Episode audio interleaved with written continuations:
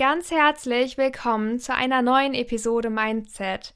Ich freue mich, dass ihr wieder mit dabei seid. Heute ist Celine zu Gast und wir sprechen über ihre Verlagsbewerbungen, über die, die Hoffnung und die Träume eines Schriftstellers, auch über die Ängste. Und ja, darum würde ich sagen, wir fangen direkt an. Herzlich willkommen im Podcast. Ich freue mich sehr, dass du dabei bist, Celine. Und ich freue mich total, Annika. Also ich fühle mich total geehrt, dabei zu sein. Wir wollen ja heute über deine Verlagsbewerbung sprechen und darum habe ich mich gefragt, warum möchtest du zu einem Verlag?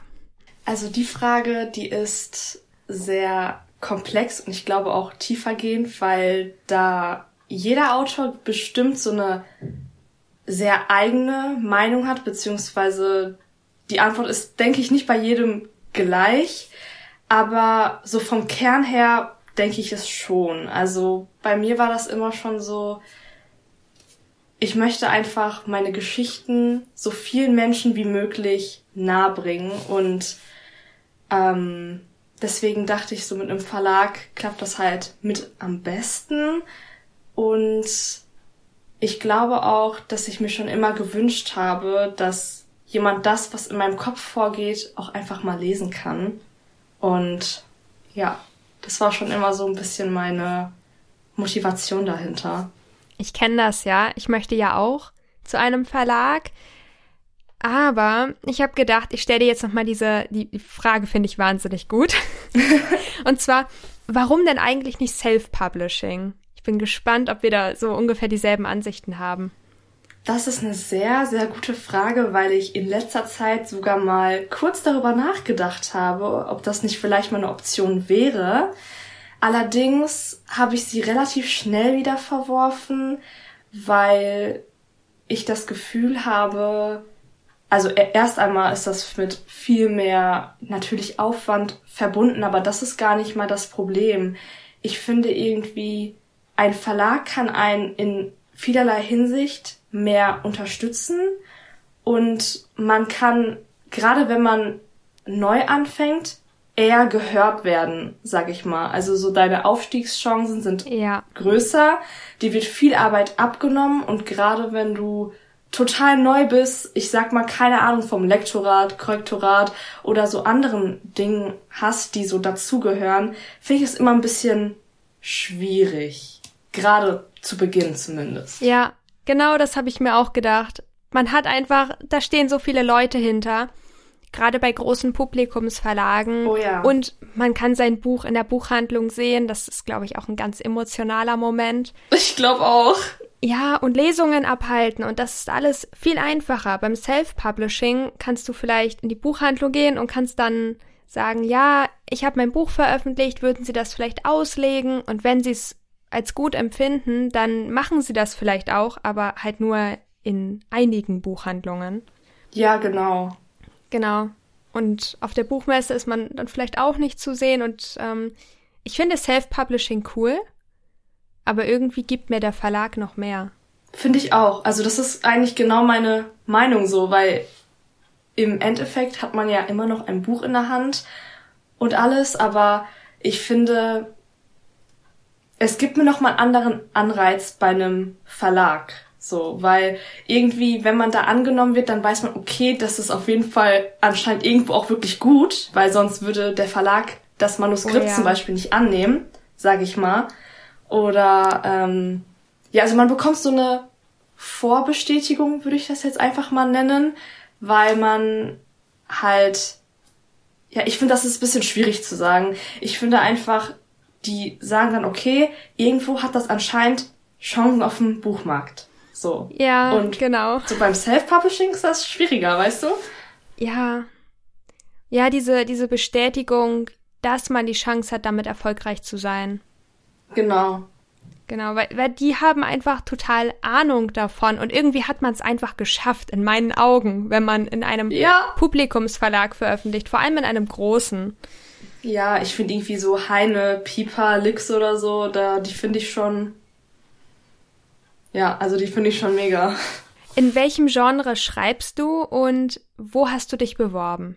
Ich schreibe ja so im Genre vom Liebesroman, würde ich sagen. Also ich würde auch eher sagen so Jugendbuch, also so Jugendliteratur, also Young Adult eher. Und ähm, ja, zuletzt habe ich mich beworben beim Cherry Publishing Verlag tatsächlich. Ähm, da steht noch die ja, Antwort aus und sonst habe ich mich ähm, bei kleineren Verlagen und eher bei Agenturen beworben. Also ich habe noch keine Bewerbung an einen äh, großen Verlag geschickt. Wie bist du das Ganze angegangen? Hast du erstmal Agenturen und Verlage gegoogelt oder hast du ähm, nach Empfehlungen gefragt? Genau, also ich habe erstmal auf YouTube war ich erstmal so ein bisschen unterwegs und habe erstmal ja, ich sag mal so nach Autoren, also es gibt ja so viele Autoren Q&As oder wie hast du das geschafft oder wie bist du dahin gekommen? Und dann haben einige Autoren tatsächlich schon, also die es auch in Publikumsverlage geschafft haben, gesagt, okay, ich war erstmal im Internet und die haben da irgendwelche Links gezeigt oder in der Infobox gesagt, ja, ähm, klickt auf den und den Link und dann kommt ihr dahin und dann habe ich mich erstmal ganz, ganz lange durch ganz viele Agenturen ja durchgesucht, sage ich mal, und ähm, ja dann halt mal mein Glück versucht. Wie hast du deine Bewerbung geschrieben? Hast du da irgendwelche Tipps für Menschen, die jetzt zuhören und die auch Lust haben, sich zu bewerben? Ja, ich würde sagen, ich hätte schon so ein paar Tipps. Und zwar ganz wichtig ist, wenn man diese Bewerbung macht, packt nur Dinge rein, die der, also die die Agentur oder der Verlag, je nachdem, welchen Schritt man jetzt wagt. Ich würde übrigens eher über eine Agentur gehen, denn die können einen besser an Großverlage vermitteln, sonst ist es schwieriger. Aber mein Tipp wäre, nur das in die Bewerbung reinzupacken, die sie auch wollen und auch immer an alle Vorgaben zu halten. Und nicht aus einem Exposé von zwei Seiten einfach fünf machen, weil man das Gefühl hat, okay, ich kann es nicht kürzer fassen. Das ist halt so die Vorgabe. Dann wird man nämlich direkt aussortiert. Das habe ich schon öfter gehört. Und deswegen denke ich, dass das sehr, sehr wichtig wäre. Mir fällt auch gerade spontan ein, ich habe mir immer gedacht, ich bewerbe mich erst bei Literaturagenturen mhm. und wenn die mich ablehnen, dann habe ich immer noch die Chance, mich bei Verlagen zu bewerben. Weil wenn ich mich erst bei Verlagen bewerbe, dann muss ich das bei der Agentur ja angeben, weil die versuchen es dann ja nicht nochmal beim selben Verlag. Und dann habe ich mir die Chance gleich genommen. Das stimmt. Das stimmt. Man sollte erst sich bei Agenturen und dann, wenn das vielleicht nicht geklappt hat, zu, ähm, ja, dann zu einem größeren Verlag gehen. Wie sieht's mit deinen Hoffnungen und Träumen aus, dass du gesagt hast, du möchtest diesen Schritt jetzt gehen? Ja, die sind sehr, sehr groß und vielfältig. Ähm, mein Traum wäre es natürlich, ähm, irgendwann bei einem Publikumsverlag veröffentlichen zu können. Also das auf jeden Fall. Ähm, ich habe einfach das Gefühl oder ich wünsche mir einfach, dass jemand das, was in meinem Kopf war und ich dann irgendwann auf Papier bringen konnte, dass ich damit Menschen begeistern kann oder ja, sie Emotionen spüren lassen kann. Ich möchte einfach, ich weiß nicht, ob das komisch klingt, aber so einen Unterschied irgendwie in der Welt einbringen, auch wenn es nur ein kleiner ist, weil für irgendjemanden hat vielleicht diese Geschichte eine total besondere Bedeutung oder fühlt sich so verstanden und das ist irgendwie das allerbeste Gefühl, glaube ich. Ja, ja, ich kenne das. So von Kommentaren auf Wattpad. Das ist was ganz Besonderes. Oh ja, genau. Und ich dachte mir bei so einem Publikumsverlag, ich glaube, ich würde einfach mein eigenes Buch gerne in der Hand halten oder in Buchhandlungen sehen, auf Instagram sehen, auf Social Media, dass, keine Ahnung, vielleicht irgendjemand noch darüber spricht, vielleicht sogar größere Autoren oder irgendjemand, der halt darauf aufmerksam geworden ist. Und ich glaube, das wäre schon so ein richtiger, es wäre schon so ein richtiger Wunsch, der dann in Erfüllung gehen würde. Ich finde, man sieht das total. Man sieht das, man hört es so an deiner Stimme, man sieht es richtig in deinen Augen, dass du da voll die Leidenschaft für hast. Man sieht das richtig. Also das freut mich gerade voll. Also ich habe auch ganz, ganz oft nämlich auch immer so überlegt, okay, ist es vielleicht nicht ein zu großer Traum oder ja, keine Ahnung, vielleicht muss man dafür begabter sein oder kreativer sein, ich weiß es nicht. Und ähm, ich war immer so, wenn ich das Gefühl habe, das ist, was ich machen möchte, ob es jetzt hauptberuflich ist oder nur nebenberuflich, also das ist, spielt, glaube ich, erstmal keine Rolle, solange man mit Leidenschaft und Hingabe so ständig daran arbeitet, stundenlang überarbeitet, sich den Kopf zerbricht, wie man einen einzigen Satz nur besser schreiben kann, weil ich habe das Gefühl, es gibt für jeden Satz oder für jede Situation immer ein passendes Wort und manchmal überlege ich auch sehr, sehr lange, wie ich diese eine Situation, diese Gedanken, diese Emotion am besten beschreiben kann. Wie ist das, wenn du das richtige Wort suchst oder findest? Hast du dann manchmal so das, ja, dieses, ähm, dass du den ganzen Tag über unterwegs bist und dann plötzlich fällt es dir ein und dann bist du so richtig in dieser Leidenschaft wieder drin? Kennst du das? Ich kenne das auf jeden Fall. Also manchmal, wenn ich überlege und denke, nee, das passt nicht oder dieses Wort klingt gut, aber es passt nicht zu dieser Situation oder mh, mm, zu diesem Gefühl, zu dieser Emotion, die der Protagonist zum Beispiel gerade irgendwie verspürt. Und dann, wenn es mir einfällt, dann bin ich immer so, oh mein Gott, das ist es, so. Und das passiert irgendwie das kann überall passieren. Also ich hatte das schon mal, als ich wirklich unterwegs war, zu Hause war, was komplett anderes gemacht habe und ja, dann fühle ich mich einfach so gut, weil ich mir dachte, ich wollte einfach so lange drüber nachdenken, bis ich es gefunden habe. Und da muss man sofort schreiben und das alles in Worte fassen, weil es so aus einem raussprudelt. Kennst du das? Wirklich so. Oh mein Gott, ja. es ist halt so relatable. Hast du das seit Corona auch, dass du dir denkst, also irgendwie ist die Inspiration weniger geworden, weil man so viel zu Hause saß und weil man gar nicht so viel unterwegs ja, war? Da stimme ich komplett zu. Also ich finde, dieses Unterwegssein, rauskommen, ja, sich überhaupt so irgendwo inspiriert fühlen. Ja. So, das hat eine ganze Zeit gefehlt und gerade 2020 oder in diesem sehr, sehr langen Lockdown, der ja Ende 2020 angefangen hatte und bis letztes Jahr Mai oder Juni, weiß ich gar nicht mehr genau, ging. Ich meine, das waren so sieben oder acht Monate. In der Zeit war es wirklich auch super, super schwierig, fand ich. Ja. Also ich bin wirklich nicht der Mensch, der sich jeden Tag mit Menschen trifft und ich bin auch nicht der Mensch, der, der jeden Tag so in einer Großstadt leben könnte. Ich weiß nicht, vielleicht kann ich mich dran gewöhnen, aber eigentlich bin ich vermutlich eher so der Stubenhocker-Typ. aber trotzdem, also wenigstens mich ab und zu mit Leuten zu treffen oder mal irgendwo anders zu sein, irgendwie fehlt das trotzdem. Einfach mal rauskommen. Ja, ja, genau. Auch, auch wenn ich viel aushalte in der Hinsicht. Und das ohne große Probleme. Bei mir ist, ja, aber irgendwie. Würde ich auch so sagen. Also bei mir ist es, glaube ich, auch eher so ein 50-50-Ding. Also ich bin sehr, sehr gerne zu Hause oder für mich allein und kann mich auch mega gut so allein beschäftigen. Aber dieses Rausgehen, unter Leute kommen, raus von zu Hause ist für mich irgendwie auch echt wichtig. Ja, so Neues machen. Und wir sind jetzt ja gerade auch noch irgendwie, wir sind so jung und eigentlich sollten wir doch genau jetzt ja. die krassesten Dinge erleben. Und äh, ich hatte so viel geplant, das habe ich ja schon mal im Jahresrückblick erzählt. Und ja, es ist irgendwie fast so nur noch frustrierend.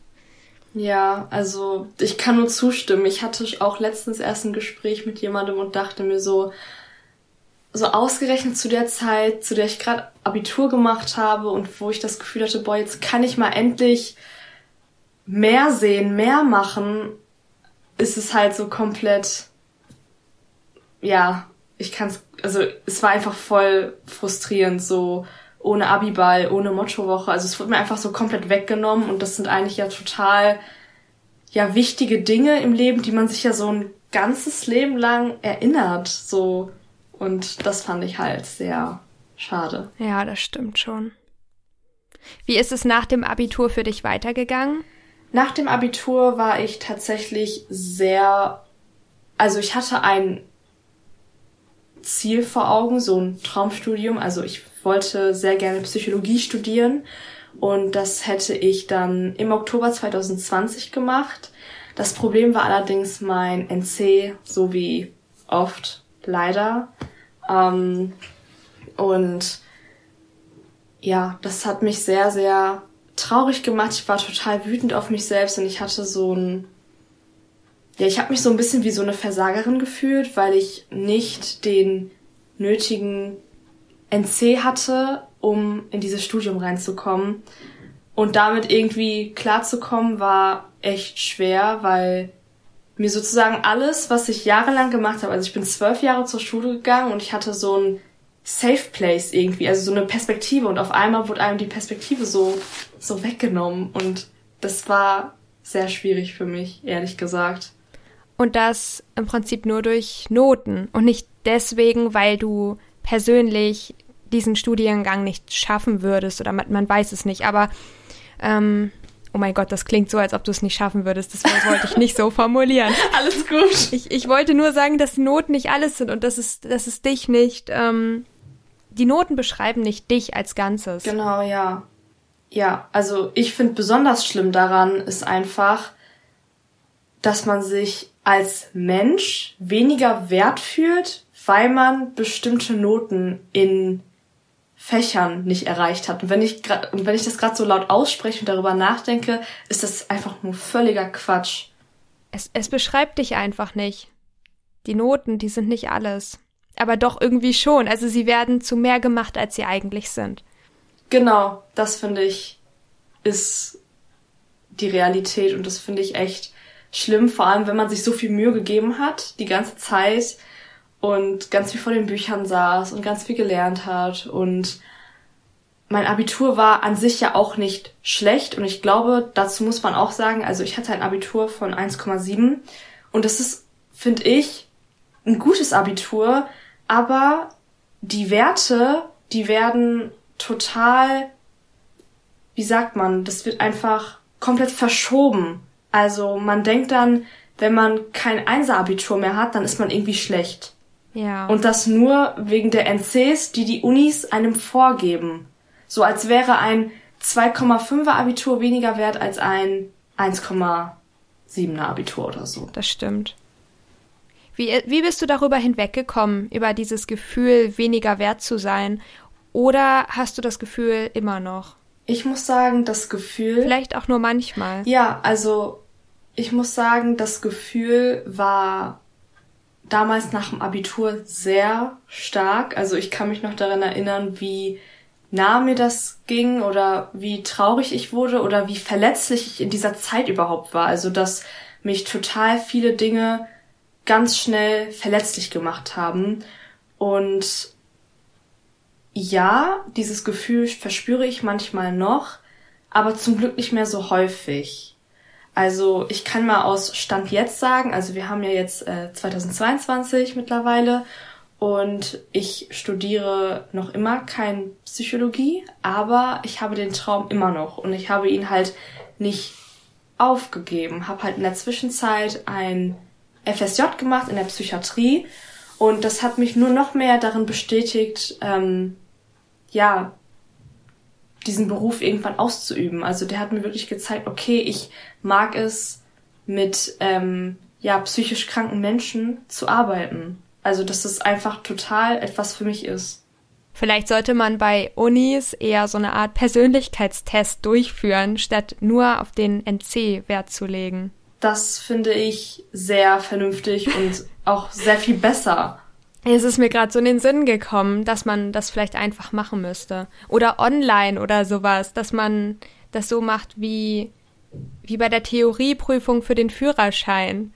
Also ja. alle, alle Studenten oder alle, ähm, ja, die, all, all diejenigen, die das studieren wollen, so vor so Computer zu setzen und zu sagen, hier, macht erstmal den Persönlichkeitstest.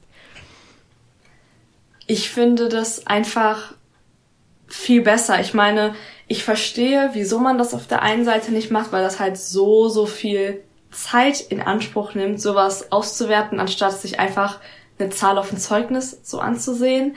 Aber ich finde, wenn man zum Beispiel Arzt werden will, dann braucht man nicht unbedingt Topnoten in Sport, Geschichte und Französisch oder so. Also. Oh ja. Das ist meine Meinung dazu. Aber ähm, kommen wir nochmal zurück zum Verlagsthema. Wir haben jetzt ziemlich lange über ähm, das Thema Studium gesprochen. Mhm.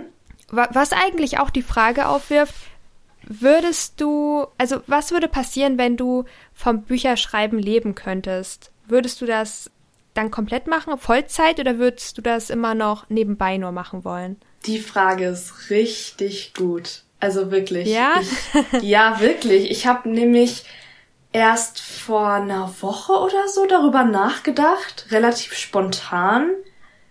Und ich finde aus jetziger Sicht das sehr, sehr schwierig zu beurteilen. Ich frage mich, ob es daran liegt, dass ich nicht in dieser Situation bin. Aber ich fände es, glaube ich, sehr, sehr gut, das wirklich als Vollzeitberuf zu machen. Weil ich glaube, dass auch ein sehr kreativer Beruf mir sehr gut tun würde. Ich denke aber auch, ich würde halt unbedingt Psychologie studieren wollen. Und ob ich dann am Ende in den Beruf einsteige oder nicht, ist mal vielleicht jetzt so dahingestellt. Aber ich würde sehr, sehr gerne ein Studium in dem Bereich machen. Und ich habe auch schon so gedacht, es wäre ja bestimmt auch einfach ganz cool, das nebenberuflich weiterzumachen, um sozusagen einen Ausgleich zu haben aus dem ja, Psychotherapeutenalltag zum Beispiel, weil man dann nochmal in so eine ganz andere Richtung gehen kann. Was ist dein großer Traum im Bücherschreiben, wenn du dich jetzt bei Agenturen bewirbst? Wenn du jetzt wirklich dir ausmalst, was da entstehen könnte, kannst du uns das beschreiben? Ja, also ich glaube, das Gefühl zu bekommen, jemand glaubt an dich und dein Werk. Jemand sieht mich. Ja, das ist es. Dieses, jemand sieht mich aus meinem, aus meiner kleinen Stadt, aus meinem kleinen Zimmer, wo diese Geschichten in meinem Kopf entstanden sind. Das ist so. Oh ja. Ja, also ich glaube, das ist dieses allerkrasseste Gefühl, dass jemand das Gefühl hat, du mit deinen Geschichten, die in deinem Kopf entstanden sind, mit deinem Schreibstil, der berührt, bewegt, ja, wir finden das gut und wir wollen, also wir haben das Gefühl, das kommt gut an, das wird groß, das wird groß rauskommen und äh, viele Leute werden es einfach lieben. Ich glaube, das ist das Beste, was mir passieren könnte. Wie sieht es mit Ängsten aus?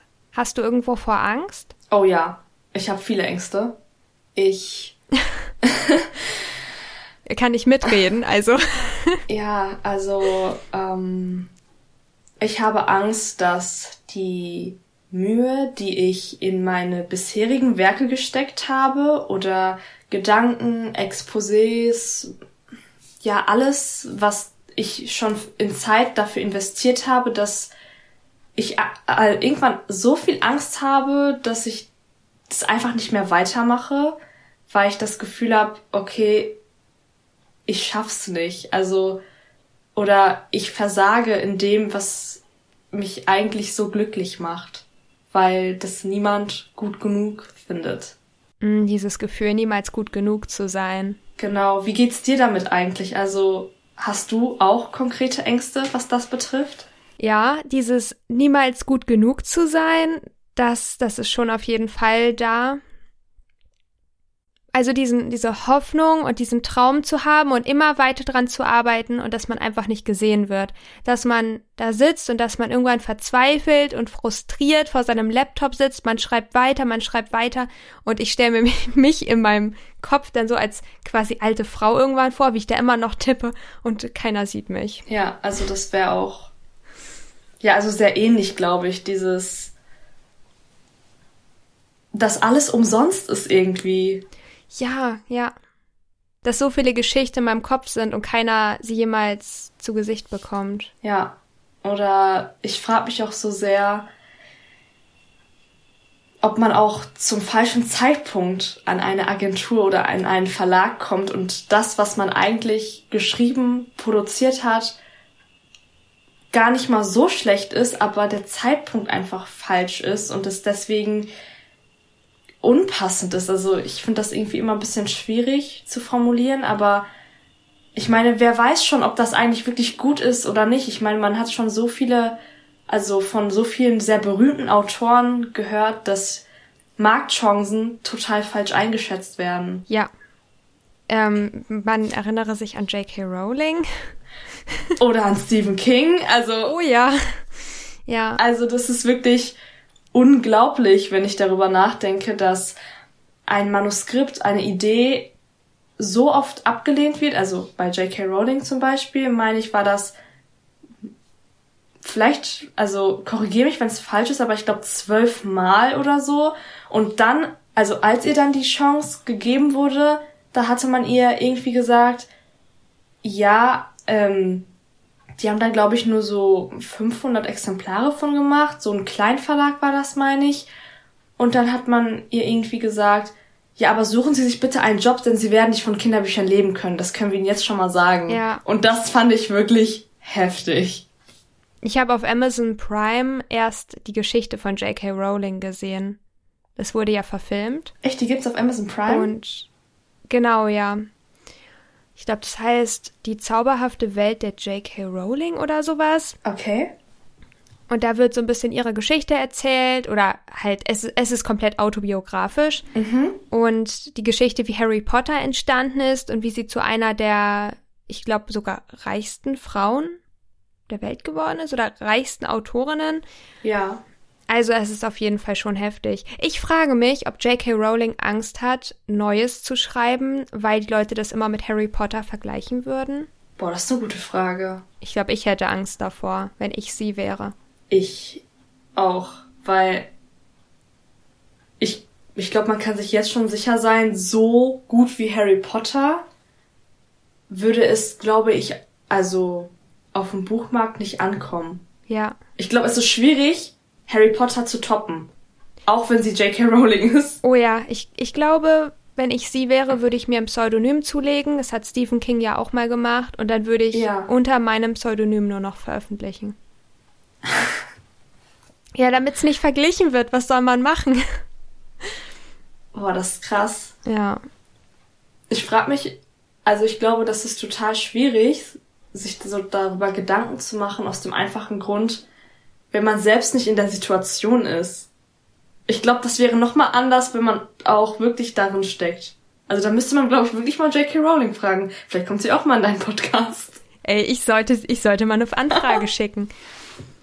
Solltest du? Wie ist das bei dir mit dem Pseudonym? Du hast gestern deinen Namen auf Instagram geändert. Genau. Wie bist du, ja, wie bist du dazu gekommen? Und wieso möchtest du deinen echten Namen nicht preisgeben? Ist vielleicht auch eine ganz coole Frage. Also ich finde, also ich heiße übrigens Celine de Lune, also das ist so mein ähm, ja, Pseudonym auf Instagram und auch auf Wattpad, weil ähm, also ich wollte unbedingt, ich weiß nicht, ob das komisch klingt, aber ich wollte so gerne etwas haben, womit ich mich in dieser ähm, ja, in dieser Buch, in dieser Verlagswelt identifizieren kann. Ich finde, ähm, es gar nicht schlimm, das mit meinem echten Namen unbedingt zu machen, aber ich glaube einmal einfach für Schutz fände ich das schon mal ganz gut, gerade wenn ich ähm, ja in diese Therapeutenrichtung gehen möchte, fände ich es ganz gut, so eine Art äh, Pseudonym zu haben, aber auch weil ich will nicht unbedingt sagen, es gibt mir eine zweite Identität, aber ich mag es einfach, also ich setze mit dem Namen einfach so meine kreative Seite so fest, würde ich sagen. Und ich sehe mich in dem Namen genau wie in meinem echten Namen. Aber bei dem Namen weiß ich einfach, okay, das sind, also das bin ich mit meinen Büchern und mit meiner Verlagswelt und das ist, das soll so der Name sein, unter dem mich dann Leute mit meinen Büchern kennen. Weißt du, welche Gedanken ich mir gemacht habe, als ich überlegt habe, ob ich ein Pseudonym nehme oder meinen echten Namen veröffentliche? Erzähl mal. Ich habe mir irgendwie, ja, ich, ich weiß nicht, ich habe mir irgendwie gedacht, wenn ich jetzt ein Pseudonym hätte, dann hätte ich zwei Namen und mein Kopf käme damit durcheinander und ich wüsste nicht mehr, wer ich bin. ich, ich weiß nicht mal, ob das Sinn ergibt. Aber mein Kopf ist dann so zwiegespalten. Ach doch, ich finde schon. als ob ich zwei Personen auf einmal wäre und ja. als ob die anders sein müssten und sich voneinander unterscheiden müssten irgendwie. Ja, ich verstehe, was du meinst. Was sie nicht können. Ich, ich bin ja beide. Ja. Und, und ich wäre höchstwahrscheinlich bei irgendwelchen Dokumenten komplett durcheinander gekommen und hätte dann mal mit dem einen Namen unterschrieben, mal mit dem anderen. Ich bin nämlich da so ein bisschen verpeilt. Das stimmt. Also ich glaube, darauf muss man dann sehr darauf achten, aber ich weiß nicht, mir hat das einfach dieses Gefühl gegeben, das bin nochmal ich, aber so eine andere Version von mir. Also ohne zu sagen, dass ich zwei Menschen bin und in der ähm, ja, ich sag mal so, ich will auch nicht sagen in der echten Welt und in der Buchwelt, sondern ich habe einfach das Gefühl, damit setze ich so das Kreative in mir oder alles halt, was mit Büchern oder was mit dem öffentlichen Leben. Genau, ich glaube, das kommt ganz gut an. Ich finde, das ist so ein Name, den ich, den ich so gerne in meinem öffentlichen Leben preisgeben möchte. Und der andere ist halt der private. So. Ja. Gibt es dann für dich auch eine öffentliche Celine und eine, mm. Eine private? Boah, schwierige Frage. Mit welcher spreche ich gerade? sehr schwierig. Also, ähm, boah, das ist eine sehr, sehr wichtige und ja, ich glaube, krasse Frage auch, in, die, die mir sehr schwer fällt zu beantworten, weil so wie ich gerade bin, also ich gebe mich dann in der Öffentlichkeit, sage ich mal, nicht anders, als ich im Privaten bin. Aber trotzdem hat dieser, ähm, ja, dieses Pseudonym eine besondere Bedeutung für mich, die ich in dieser, ich sag mal, ja, anderen Welt, in dieser Buchwelt gerne so festhaben will, sozusagen. Also wo ich so richtig, wenn ich ein Buch unterschreibe oder so, dann denke ich mir, okay, das ist so mein Name im Verlagswesen, auf dem Buchmarkt sozusagen. Ja. Ich finde, dein Name klingt wahnsinnig poetisch. Habe ich das schon mal gesagt? Oh, danke schön, nein. oh, ich finde, das klingt so schön. Irgendwie, irgendwie hat es was Französisches an sich, finde ich. Ja, das war tatsächlich auch äh, davon inspiriert, weil mein erstes Buch, ähm, also das erste Manuskript, sagen wir eher mal, was ich äh, geschrieben habe, das spielt halt auch in Paris und Paris, also die Stadt hat für mich eine ganz, ganz besondere Bedeutung und das ist meine absolute Lieblingsstadt und deswegen ist das auch auf jeden Fall so ein bisschen davon inspiriert.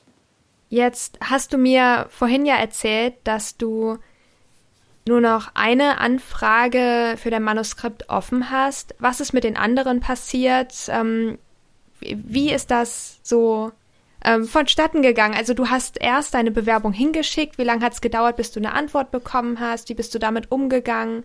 Da kann ich auf jeden Fall einiges zu erzählen. Also zu Beginn habe ich an viele Literaturagenturen meine Bewerbungen abgeschickt und ich glaube, ich habe damals angefangen, so mit vier bis fünf ungefähr und saß da ganz lange dran und habe überlegt, ja, wie kann ich da meine Bewerbung am besten verpacken oder wie kann ich die anschreiben? Also da hatte ich so ganz, ganz viele, ja, also da gab es ganz viele offene Stellen sozusagen, vor allem weil man im Internet auch nicht so ein Musterbeispiel dazu wirklich findet. Also man muss schon so seinen eigenen Weg da irgendwie so zu finden. Und von einigen Agenturen habe ich recht zeitnah dann zum Beispiel auch ähm, was gehört, irgendwie nach einer Woche oder zwei, was schon sehr schnell ist, aber generell antworten Agenturen schneller als Verlage. Was ich schade finde, von manchen habe ich dann auch nie was gehört. Also nach, die schreiben auch zum Beispiel im Internet, wenn man was nach drei Monaten, nach vier Monaten nichts hört, dann ist das wie eine Absage. Ähm, ja, dann bei kleineren Verlagen, da hat es dann schon mal so einen Monat oder zwei gedauert, also je nachdem. Ähm, und ja, ich hatte halt bisher überall eine Absage und das Schlimmste daran war nicht die Absage, sondern ja. dass es keine Begründung gab. Ich habe mich mal bei einem Agenten beworben und ich habe eine Begründung bekommen. Ehrlich, ehrlich gesagt habe ich sogar sechs Begründungen, glaube ich, bekommen in dieser E-Mail. Und irgendwie, das, das war irgendwie so frustrierend. Also erst hat er gesagt, also das Genre, das geht in Deutschland gar nicht.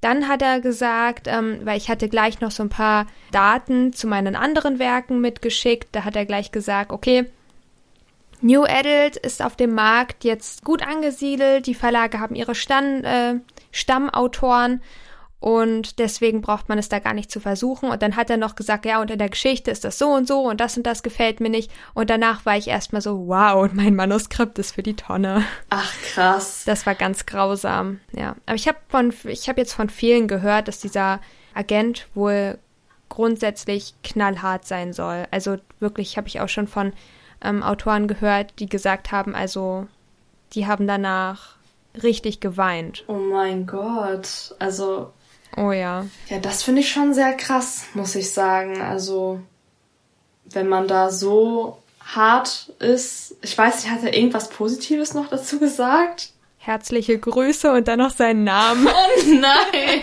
Unter der E-Mail. Nee, mehr ist da nicht bei rumgekommen. Das war wirklich so, ja, hallo und äh, dann hat er sein Feedback hingeschrieben eigentlich bin ich total dankbar und finde es sehr nett, wenn Leute ihr Feedback überhaupt hinschreiben, weil Agenten sind ja auch viel beschäftigt. Ja. Aber das hätte er vielleicht auch ein bisschen schonender verpacken können. Ja, das denke ich auch. Irgendwie braucht man doch auch Einfühlungsvermögen so auf dem Buchmarkt, weil das es gibt glaube ich nichts, was persönlicher wäre als Schreiben. Ich finde ehrlich gesagt auch Körperlichkeiten oder sowas teilweise weniger persönlich und intim als Schreiben und das Geschriebene Leuten zu lesen zu geben. Das finde ich auch. Ich weiß nicht, also ich sehe das einfach genauso, weil das ist so das Innerste von deinem Innern irgendwie. Ja. So. Das, das ist einfach viel mehr als nur die äußere Hülle. Also, das ist einfach so total roh und so.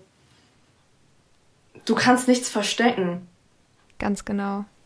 Oh ja, ich glaub dir. Also wie bist du dann eigentlich damit umgegangen? Wäre ja eigentlich vielleicht auch mal eine ganz gute Frage.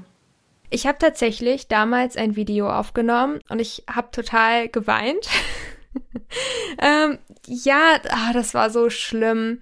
Ich habe das als Video aufgenommen, weil ich mir gedacht habe, wenn ich dann erfolgreich bin, dann gucke ich mir dieses Video an und dann denke ich mir, okay, jetzt hast du es geschafft, weil ich dann nochmal reflektieren kann, wie war es damals, wie ist es heute. Ey, das ist voll die gute Idee. Also, Jetzt ehrlich, weil. Ja, oder? Ich liebe das allgemein so, äh, den Werdegang so in Videos festzuhalten. Oder auch Textnachrichten, irgendwie auf WhatsApp oder so. Wenn man, ja. sag ich mal, davon Screenshots macht oder die in den Chats behält und du dir dann irgendwann, sagen wir mal, du bist bei einem Publikumsverlag und dein Buch ist irgendwie in in, in allen Talias oder ich weiß nicht wo, in ganz Deutschland oder so. Oder wird auch sogar auf anderen Sprachen übersetzt. Also irgendwie so das Höchste vom, also was man irgendwie gefühlt erreichen kann. Und dann schaust du dir Textnachrichten von vor drei, vier, fünf, sechs Jahren an, in denen irgendwie steht so, werde ich es jemals schaffen oder soll ich nicht aufgeben oder ich weiß nicht, wo man sich dann denkt, stell dir vor, ich hätte. So. Ja, das stimmt.